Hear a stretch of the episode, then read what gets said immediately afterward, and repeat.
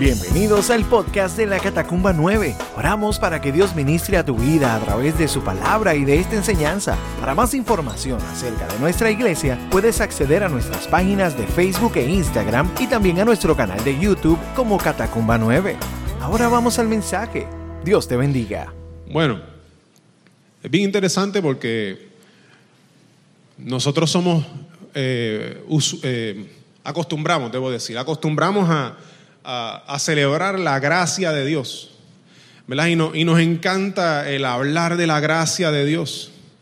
Eh, y venimos cantando de la gracia de Dios desde que comenzó el, culto. Cuando nosotros vemos que, nuestra situación espiritual era como, la de ese eh, paralítico que Tito nos hablaba, eh, la condición espi- espiritual de nosotros es como ese paralítico estaba. Cosa de que para nosotros acercarnos a, Dios, para acercarnos a Jesús, nosotros teníamos un gigante frente a nosotros. Era como las montañas que estaban frente a nosotros que estábamos cantando. Pero Dios, pero Dios tuvo la gracia, nos demostró su amor a tal nivel que si nosotros necesitamos una imagen específica de cómo se ve ese amor de Dios o esa gracia de Dios, nosotros tenemos que mirar a Jesús en la cruz. Y a ese nivel es que Dios nos ama a nosotros. Eh, recientemente yo estuve viendo un, un show de, de, eh, de chefs, de comida. Son de los shows que a mí me encanta, sobre todo cuando tengo hambre. Me gusta torturarme viendo este tipo de programas. Y cuando no tengo hambre también los veo, me encantan. Y estaba viendo este show y de momento salió un, eh, un ruso que estaban dedicándole este, este show a él. No voy a tratar de decir el nombre porque no me va a salir. Así que un ruso, ¿verdad? Y este hombre decía que en un punto de su vida él se sentía bajo la sombra de su papá y no le gustaba sentirse así.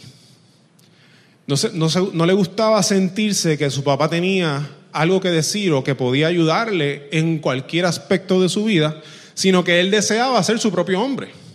Y lo decía con mucho orgullo y mucha arrogancia. Y a mí me llamó mucho la atención porque yo me pude identificar muy bien. Y posiblemente si hacemos un sondeo aquí, que no lo vamos a hacer, muchos de ustedes o algunos de ustedes podrían decir, yo he estado en ese lugar también. Y en el momento en donde nosotros deseamos ser independientes al nivel de que, de que nos vamos a caminar por la vida conforme a lo que nosotros entendemos que está bien, porque nosotros sabemos lo que tenemos que hacer y sabemos cómo portarnos bien. Pero el problema es que no consideramos que podremos portarnos bien, pero sin Dios no existe el bien. O sea que de nada vale yo tratar de caminar portándome bien si no estoy con Dios, porque entonces el bien es conforme a quién, conforme a mí. Pues eso no es un bien, eso es una opinión. Eh, y entonces hoy quisiera, quisiera poder hablar un poco de este tema. Vamos a estar hablando o vamos a estar leyendo, debo decir, la epístola de Gálatas, capítulo 3, del 10 al 14. Así que si tiene su Biblia, vaya buscándola. Gálatas 3, del 10 al 14. Es mi interés que en este, en este texto que vamos a estar leyendo, poder ver eh, tres puntos específicos. Seguramente podríamos sacar más, pero en el día de hoy hay tres puntos que quiero que veamos en, este- en ese texto de Gálatas 3, del 10 al 14. Eh, y son los siguientes los puntos. El primer punto es que la ley se cumple toda o se viola. El segundo punto es que nos conviene la dependencia de Dios.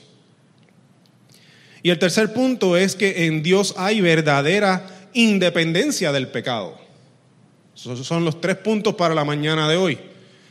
Y para tener un poquito de contexto, esta epístola a los Gálatas, cuando Pablo la escribe, es porque él quería eh, hacer una amones- amonestación a esta iglesia, porque habían recibido una enseñanza de unas personas que se habían autodenominado cristianos, pero que les estaban enseñando que la salvación era gracias a las obras, gracias a la obediencia de la escritura. O sea que el que tuviese el mejor mollero espiritual podía al final ver a Dios. Y esto comúnmente hoy día le llamamos legalismo. Y Pablo habla en contra de esa noción donde nosotros podemos eh, obrar conforme a la, escritura, a los mandamientos que están allí, obedecerlos para llegar a Dios. Y yo sé que esto es un tema que quizás muchos aquí hemos escuchado, quizás sabemos exactamente lo que significa, pero puede ser que algunos que otros no. O puede ser que incluso le hayamos, hayamos hablado o enseñado en contra del legalismo, pero cuando nos analizamos a nosotros mismos puede que hayamos caído en él. Así que mi intención hoy, cuando ahora leamos Gálatas 3 del 10 al 14, es que usted vaya examinándose a sí mismo, no al que tiene al lado, sino examínese usted y trate de ver en dónde usted pone su confianza para, para asegurarse de que al final de su vida vea a Jesús cara a cara. Si lo está poniendo esa confianza en sus buenas obras o en la buena obra de Jesús. Así que con eso vamos a leer Gálatas capítulo 3 del 10 al 14. Lo voy a leer la nueva traducción viviente. Dice,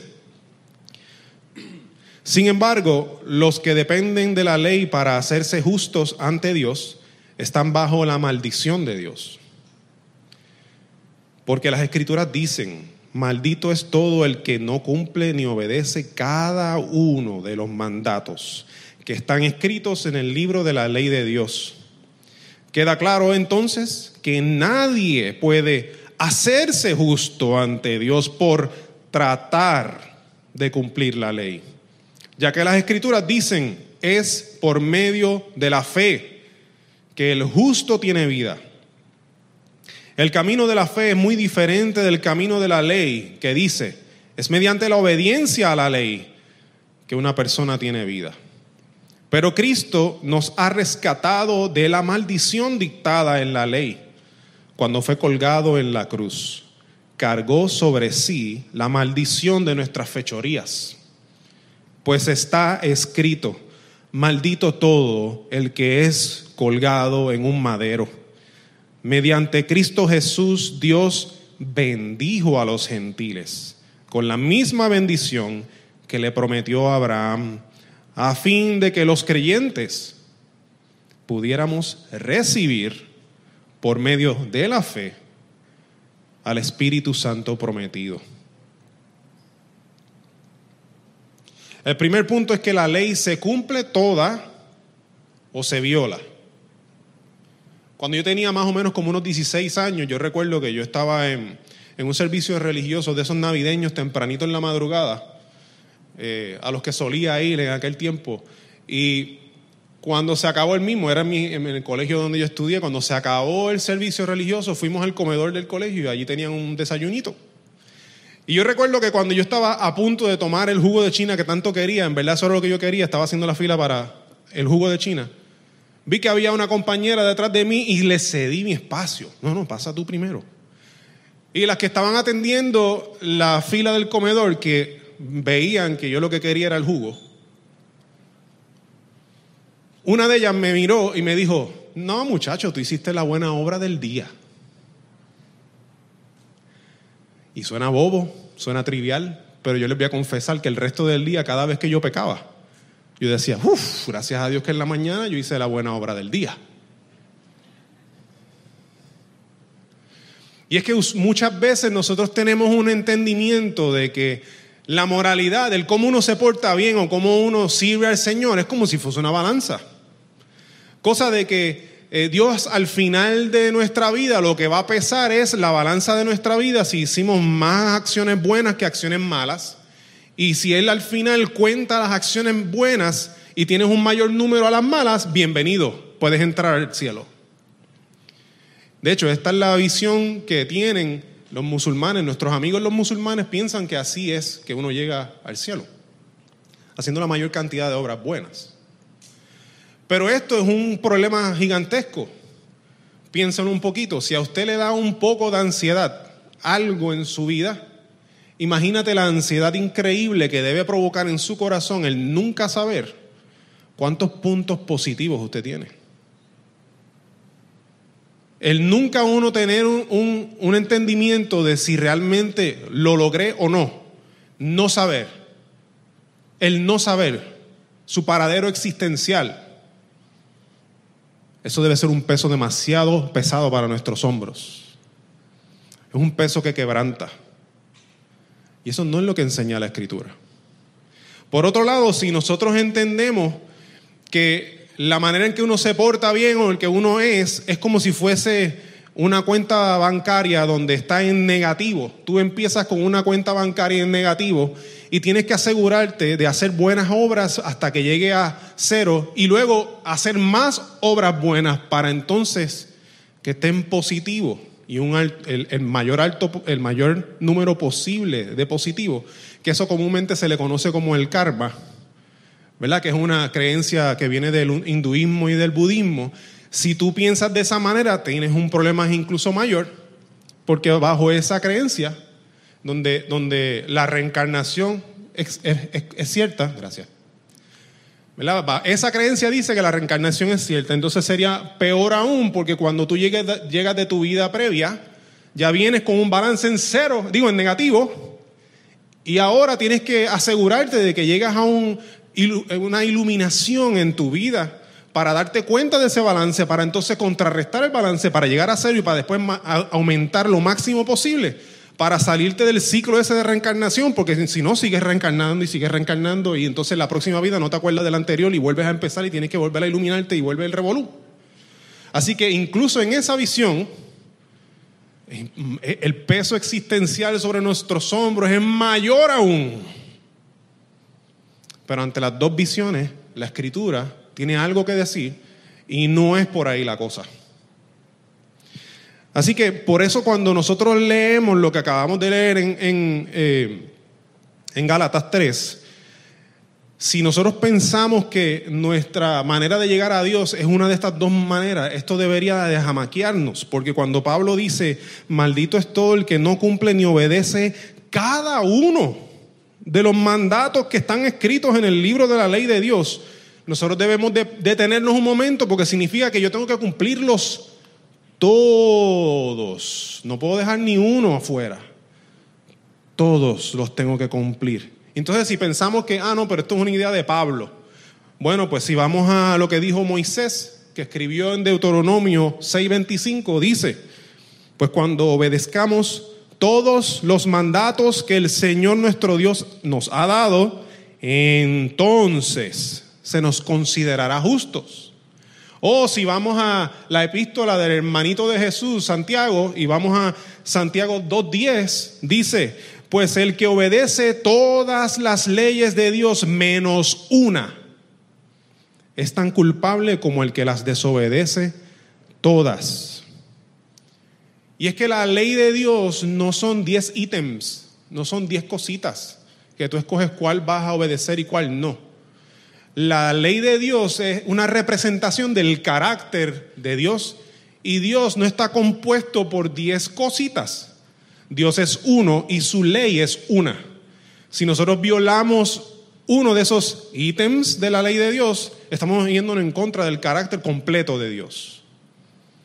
Por eso es que la escritura me dice que si yo quiero llegar al cielo por mis propias obras, yo tengo que cumplir toda la ley. Si nosotros hacemos un examen ahora mismo, rapidito, de nuestro propio corazón, sabemos que desde que éramos bebés venimos violando esa ley. Por lo tanto, si nosotros dependemos de nuestro mollero espiritual para llegar a Cristo, tenemos una mala noticia. Nunca vamos a ver a Dios.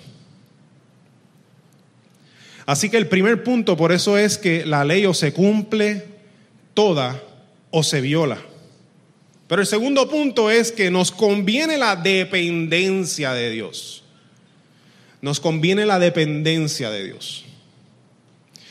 En filosofía, y bien rapidito, no se me asuste, no es mi intención que se me duerma, pero en filosofía hablan de Dios como el único ser contingente, y eso significa que Él no depende de nada ni de nadie, ¿verdad? Eh, y nos, perdón, incontingente. Nosotros somos los seres contingentes, que significa que nosotros sí dependemos siempre de algo, de alguien, específicamente y especialmente de Dios.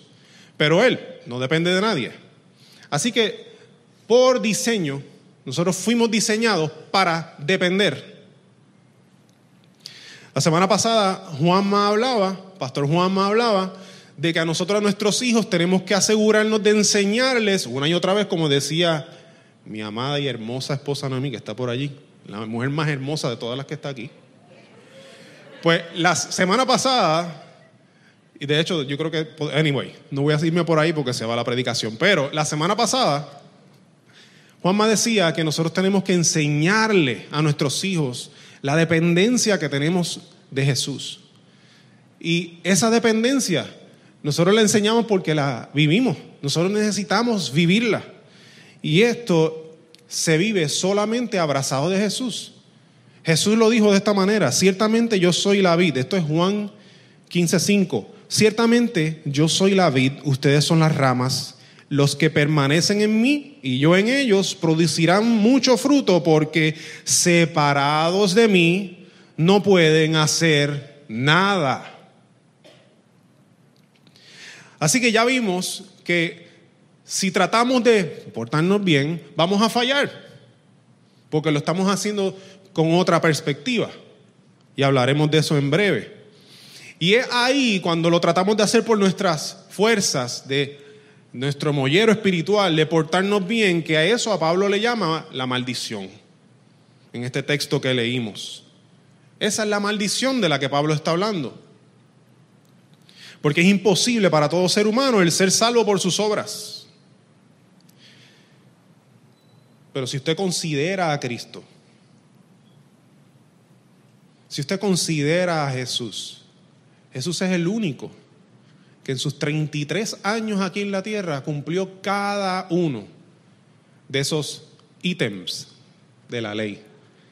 En sus 32 años Jesús nunca violó el carácter del Padre, nunca. Así que tenemos un ejemplo y tenemos donde mirar de alguien que cumplió con cada uno de esos ítems. Él merecía, por sus propias fuerzas, llegar al cielo. Él lo merecía. Tenemos un claro ejemplo de cómo se hace. Pero usted y yo no somos como Jesús. Porque estamos hablando que es el Hijo de Dios. No hay pecado en Él. Pero en nosotros sí hay. Nosotros necesitamos entonces abrazarnos a Jesús. Si seguimos leyendo un poquito más adelante, en Gálatas 3.11, a ver si lo pueden poner por ahí, Gálatas 3.11, Pablo nos especifica dónde es que entonces nosotros ponemos nuestra fuerza y no es en el cumplimiento y en el obedecer porque yo puedo Dice, queda claro entonces que nadie puede hacerse justo ante Dios por tratar de cumplir la ley, ya que las escrituras dicen, es por medio de la fe que el justo tiene vida. O sea que la única manera en que nosotros podemos agradar a Dios no es haciendo primeramente nuestras buenas obras, sino es confiando en Él. Nosotros confiamos en Jesús. Y luego que nuestra confianza está puesta en Jesús, en que Él nos salvó, en que Él nos rescató, entonces, ahora sí me voy a portar bien. Pero ya Él me dio la salvación. Amén. Bien.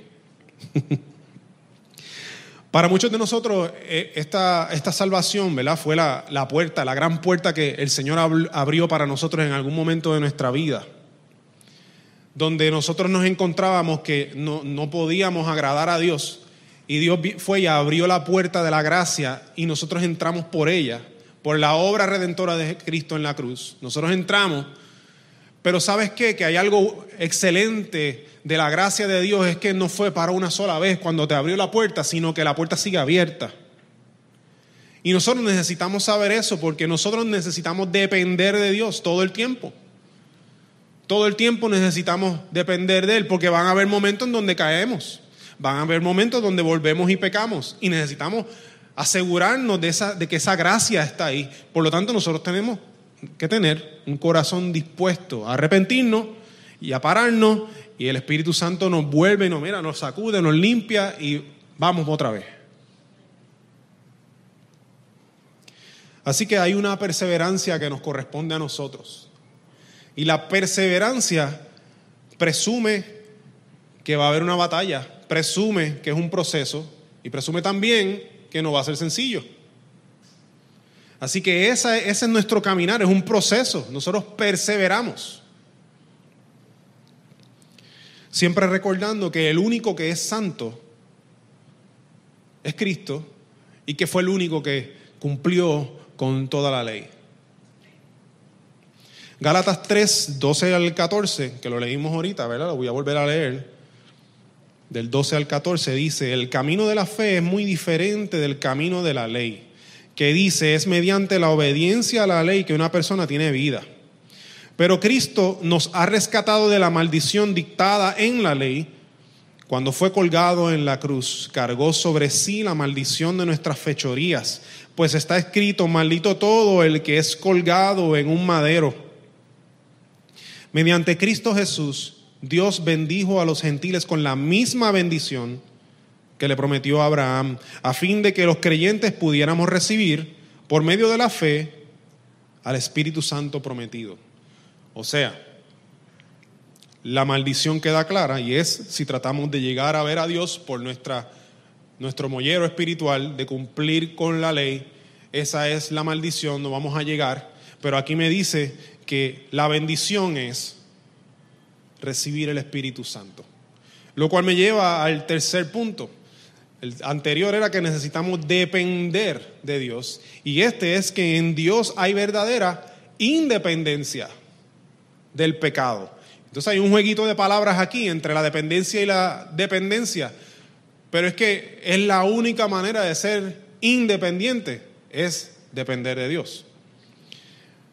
Eh, hoy, ¿verdad? Eh, eh, se celebra, el 4 de julio se celebra la independencia de los Estados Unidos para, para muchos, es, es un día muy importante donde una nación decidió separarse de otra y y ser independiente. Y muchos de nosotros incluso en nuestra propia vida, como les dije al principio, eh, es un, es un, concepto, es un principio que queremos abrazar, ser independiente y entonces nos vamos de nuestras casas y queremos asegurarnos de, convertirnos en nuestras propias personas, ¿verdad? Separados de, de, nuestros padres, o sea, como sea. Pero algunas veces esa, ese sentido de independencia proviene de un corazón que es arrogante, que es orgulloso. Por lo tanto, ahí está ese tipo de independencia donde no es buena. Y la palabra me habla de que la única manera en que yo puedo ser independiente de mi pecado, tener la independencia de tu pecado, eso está brutal. La única manera de lograrlo es a través de Cristo, es a través del Espíritu Santo en mí. Nosotros obtenemos la verdadera independencia, la que verdaderamente necesitamos cuando dependemos de Cristo, cuando dependemos de su obra. El Espíritu Santo, como dice Efesios 1.14, es la seguridad de que somos salvos. Ahora considere los otros dos sistemas morales que les dije ahorita, el de la balanza y el karma. No hay manera de saber si somos salvos en esos dos sistemas. Pero el cristianismo es otra cosa. El cristianismo es diferente. Porque Dios te dice, no, tú tienes seguridad de ser salvo. ¿Cómo yo te lo voy a demostrar? Mi espíritu va a vivir en ti. Y cuando el Espíritu Santo vive en nosotros, yo sé de que sé, yo soy salvo. Y no, dependió de mis obras. Fue, por eso es gracia, fue un regalo de Dios. Cuando yo recibí a Cristo como mi Señor, mi Salvador, que yo dije, yo me voy a salir de mi trono, el trono de mi vida, me voy a sacar yo o voy a sacar lo que está ahí, eso no va ahí, y va Cristo ahí. Cristo puso su Espíritu Santo ahí y ahora yo le pertenezco, yo soy salvo. Es, esas son las aras, esa es, esa es la, seguridad que tenemos de salvación.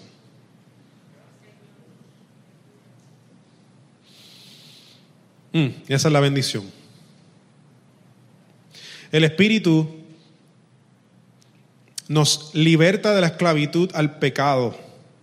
La independencia que necesitamos viene gracias a nuestra dependencia de Dios. Esa es la verdadera independencia. Sin el Espíritu de Dios, el pecado es nuestro amo. Sin el Espíritu de Dios, yo puedo portarme lo mejor que yo quiera, pero sigue siendo bajo mi corazón que está sumergido en el pecado. Por lo tanto, incluso mis aparentes obras buenas no sirven. Delante de Dios lo que Él ve son trapos sucios. Si esa es mi condición espiritual, donde yo no he sido regenerado, donde el Espíritu Santo no ha entrado en mi corazón, donde no me ha limpiado, yo no estoy en ese proceso de santificación, si esa es mi vida, me puedo portar bien hasta, hasta que me muera y no me he portado bien. Porque mi dueño no es el Señor, mi dueño es mi pecado. Pero eso no lo digo yo, lo dice Romanos 8, 5 y 6. Dice, los que están dominados por la naturaleza pecaminosa piensan en cosas pecaminosas, pero los que son controlados por el Espíritu Santo piensan en las cosas que agradan al Espíritu. Por lo tanto, permitir que la naturaleza pecaminosa les controle la mente lleva a la muerte, pero permitir que el Espíritu les controle la mente lleva a la vida y a la paz. Esa es la paz que yo necesito. Porque si no, la ansiedad existencial me va a comer vivo. Esa es la paz que yo necesito. Saber que cuando yo pongo al Espíritu Santo que domine mi vida, soy libre. Tengo la independencia de mi pecado.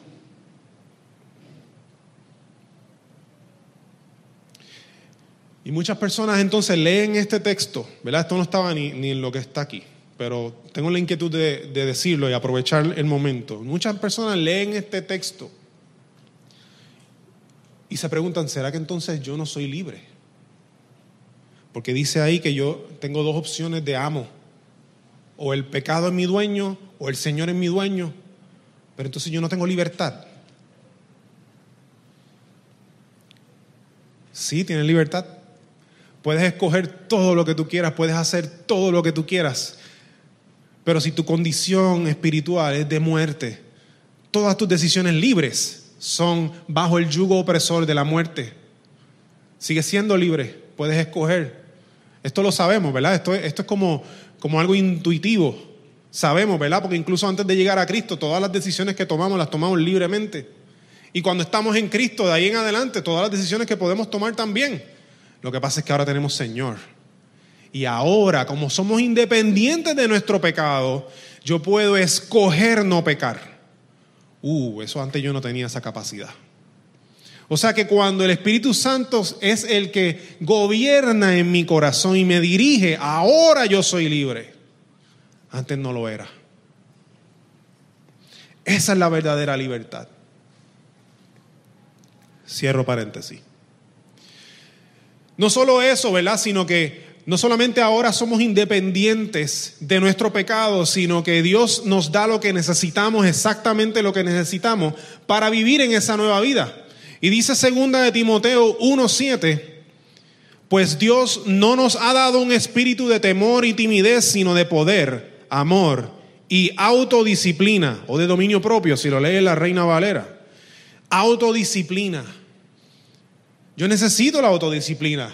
Y yo necesito ese dominio propio. Porque antes cuando yo trataba de portarme bien y no lo lograba, que era esclavo de mi propia pecaminosidad, yo tenía un serio problema y es que yo no podía identificar los patrones que me llevaban al pecado y destruirlos. Pero eso se acabó Si ahora tú eres, estás en Cristo y por lo tanto nueva criatura eres, significa que esos patrones tú los puedes destruir en el nombre de Jesús. Significa que ahora cuando tú caes, tú puedes levantarte y analizar qué fue lo que yo hice para llegar aquí. Y mirarlo y decir, yo voy a tumbar con esto ahora mismo. ¿Qué es lo que tengo que eliminar? Tengo que sacar algo de mi vida, lo saco. Tengo que decirle que no de ahora en adelante algo en mi vida, por más que lo quiera atesorar, para afuera yo puedo romper con los patrones de mi, de mi pecado porque el Espíritu Santo me da el poder de hacerlo porque Él me da la autodisciplina, el dominio propio que yo necesito. Así que como pueden ver, ahora yo puedo ser independiente. No dependo de mi pecado. Yo puedo destruir con mi pecado. Porque yo soy el más fuerte aquí, el más lindo. No. El Espíritu Santo está en mí y Él está obrando eso en mí. Es el Espíritu Santo el que ahora me permite hacer buenas obras porque está en mí. Y ahora yo puedo mirar mi patrón y romper mi patrón. Nosotros necesitamos abrazar esto, hermanos. Estos son buenas noticias. Yo leo esto y yo, y yo, yo sé que yo necesito esto. Yo necesito esta buena noticia. Yo necesito saber que la autodisciplina Dios la puso disponible para mí, me la regaló. Constantemente, cada vez que yo fallo, yo necesito saber que, wow, yo me puedo parar y puedo romper con esto y puedo cambiar. No soy esclavo de mi pecado. Estos son buenas noticias, son buenas noticias que yo tengo que abrazar. Y usted puede abrazar. Esta es la única manera de nosotros gozar de la verdadera independencia del pecado cuando dependemos del Espíritu de Dios para sacarlo, romper el pecado para fuera de nuestra vida.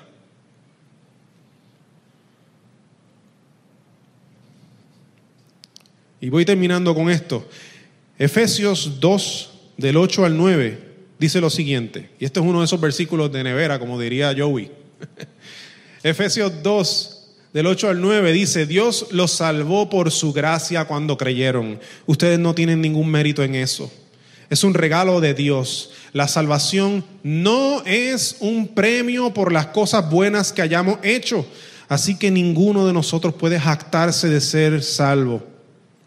Nosotros repetimos esto, este versículo constantemente una y otra vez y lo tenemos a lo mejor grabado en nuestra mente y lo, lo sabemos de memoria.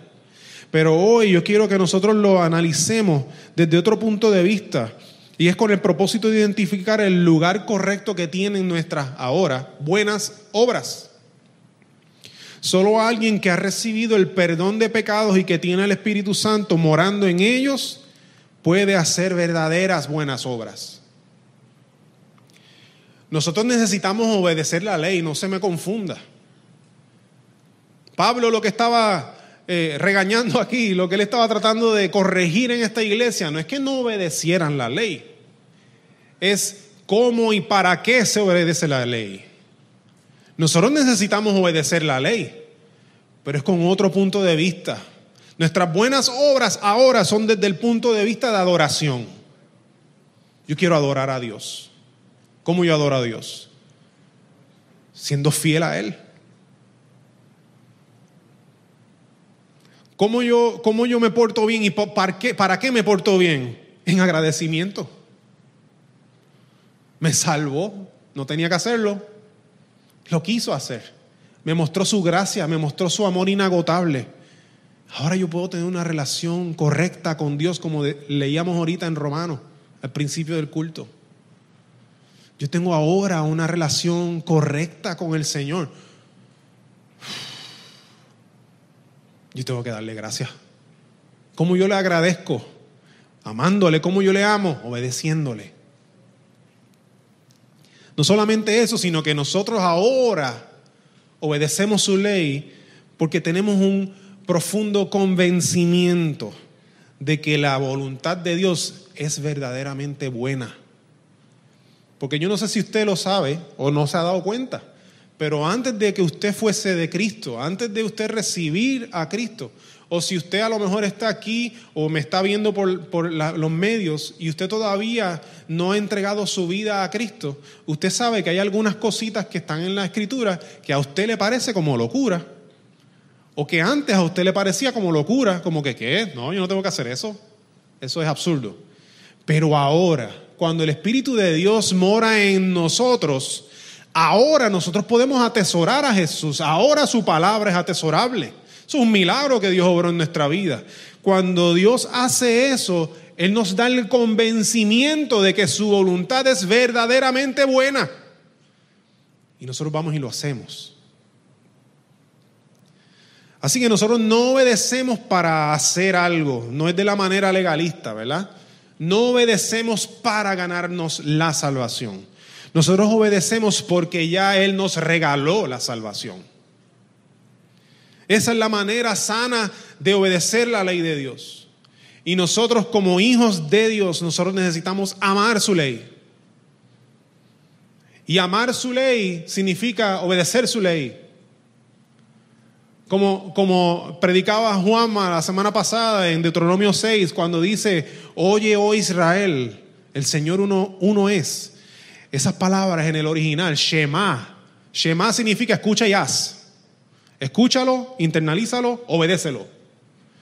Así es que nosotros eh, seguimos al Señor. Hay una cita eh, recientemente, eh, ¿verdad? estuve con, la oportunidad de, estar con, con, Pastor Nando en una, unas conferencias recientemente. Y había, una, había un breakout session, una, una conferencia pequeña que de, de esta mujer de Dios que, no, que, ¿verdad? habló al público. Y me fascinaba porque ella traía claro este punto de que nosotros a veces en nuestra, en, nuestra religiosidad hemos decidido de que nosotros no somos lo suficientemente fuertes como, como para obedecer a Dios, así que cuando decimos no es en nuestra fuerza, lo tomamos bien literal y entonces yo no hago nada, el Señor hace todo. Y ella decía, no, no, pero es que eso no puede ser así. Y aquí está la, la cita de ella. Ella hablaba de ella misma, decía, yo amo la ley. porque Jesús ama la ley? Y yo amo a Jesús. Nosotros necesitamos obedecer la ley. Lo que cambia es el por qué la obedecemos. La obedecemos por devoción total a Dios, por adoración total a Dios, porque amamos al Señor, porque queremos seguirle, queremos obedecerle. Donde quiera que el día que vayamos, vamos. Lo que diga que, que hagamos, hacemos. Por amor a Él, porque ya nos rescató. Ese es el enfoque correcto. Entonces la maldición de la dependencia de la ley desaparece. La maldición de la que hablaba Pablo desaparece, ese legalismo. Porque esa supuesta obediencia que antes provenía quizás de la arrogancia y el orgullo, ahora viene del amor, del agradecimiento, de la adoración. Y esa es la manera correcta. Dependemos en Jesús y le obedecemos porque es lo correcto y porque así demostramos nuestra dependencia y amor a Él, quien nos salvó.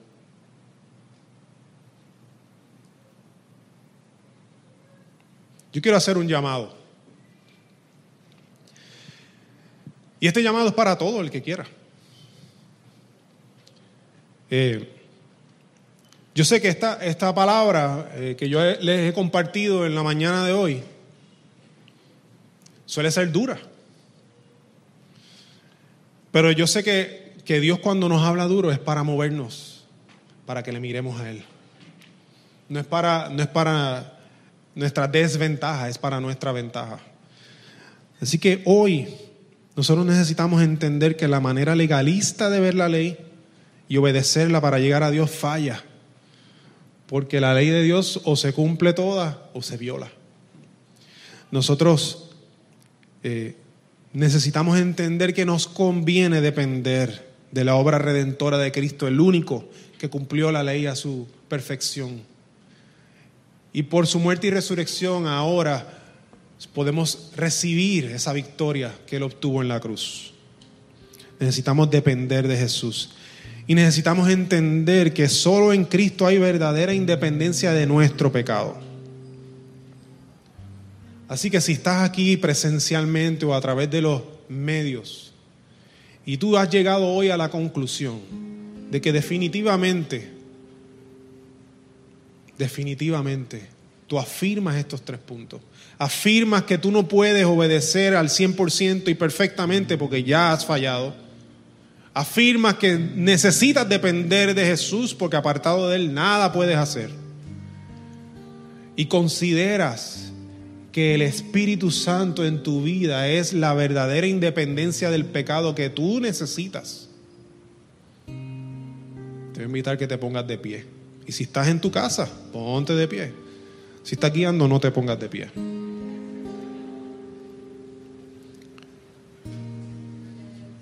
Señor, hoy afirmamos y reafirmamos la convicción que tú has dado a nuestro corazón convicción, Señor, de que por nuestras propias fuerzas nunca hubiésemos podido alcanzarte.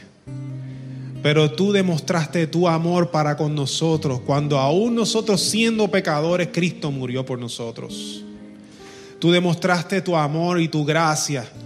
Y nos has inundado, Señor, nuestra copa rebosa de tu gracia. Señor, y ahora estamos sumergidos en un proceso de santificación, aquellos que te hemos abrazado ya. Pero es posible que hoy hayan personas que están escuchando esto y tienen la convicción profunda de que hoy quieren comenzar a abrazarte. Señor, te ruego que especialmente a ellos seas tú abrazándoles hoy. Señor, aquellos de nosotros que hemos afirmado esto hoy o que reafirmamos esto hoy, que podamos recibir tu abrazo, que podamos recibir tu dirección, que podamos entender que te amamos cuando te obedecemos, pero lo hacemos con un corazón correcto, no para obtener nada de ti, sino porque te atesoramos a ti. Señor, te ruego que tú seas obrando y martillando esta palabra en nuestro corazón, que no nos desviemos de ella, Señor, cosa de que podamos no solamente actuarla, sino que también enseñarle a los que tenemos cerca, sea nuestros hijos, sea nuestros padres, sea nuestros vecinos, nuestros amigos. Que podamos ser heraldos de esta buena noticia que tú nos has rescatado. Que no dependemos de nuestro mollero, supuesto mollero espiritual. Padre, gracias por tu palabra. Gracias por tu palabra. Nos rendimos delante de ti, Señor. Reconocemos que solamente tú eres el camino, la verdad y la vida. Solamente tú tienes salvación. Solamente tú tienes perdón de pecado. Lo reconocemos. Reconocemos que deseamos, anhelamos tu espíritu morando en nosotros. Lo reconocemos, Señor. Gracias. Gracias por tu amor, Padre. En el nombre de Jesús. Amén. Amén. Esperamos que Dios haya ministrado a tu corazón a través de este mensaje. Para más información acerca de nuestra iglesia puedes acceder a nuestras páginas en Facebook e Instagram y también a nuestro canal de YouTube Catacumba 9. Gracias por estar con nosotros. Será hasta la próxima semana. Dios te bendiga.